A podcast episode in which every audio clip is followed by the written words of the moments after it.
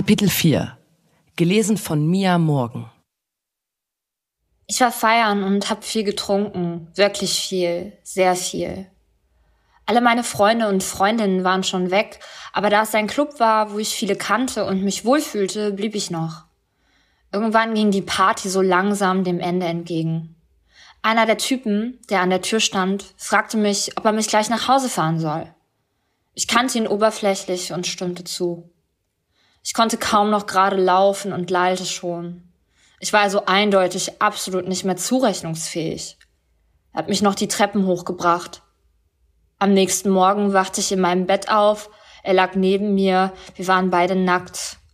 Ich habe mich noch nie so dreckig und benutzt gefühlt. Das Kuriose daran ist, dass mir erst Wochen später bewusst wurde, dass ich nicht daran schuld bin, dass wir miteinander geschlafen haben.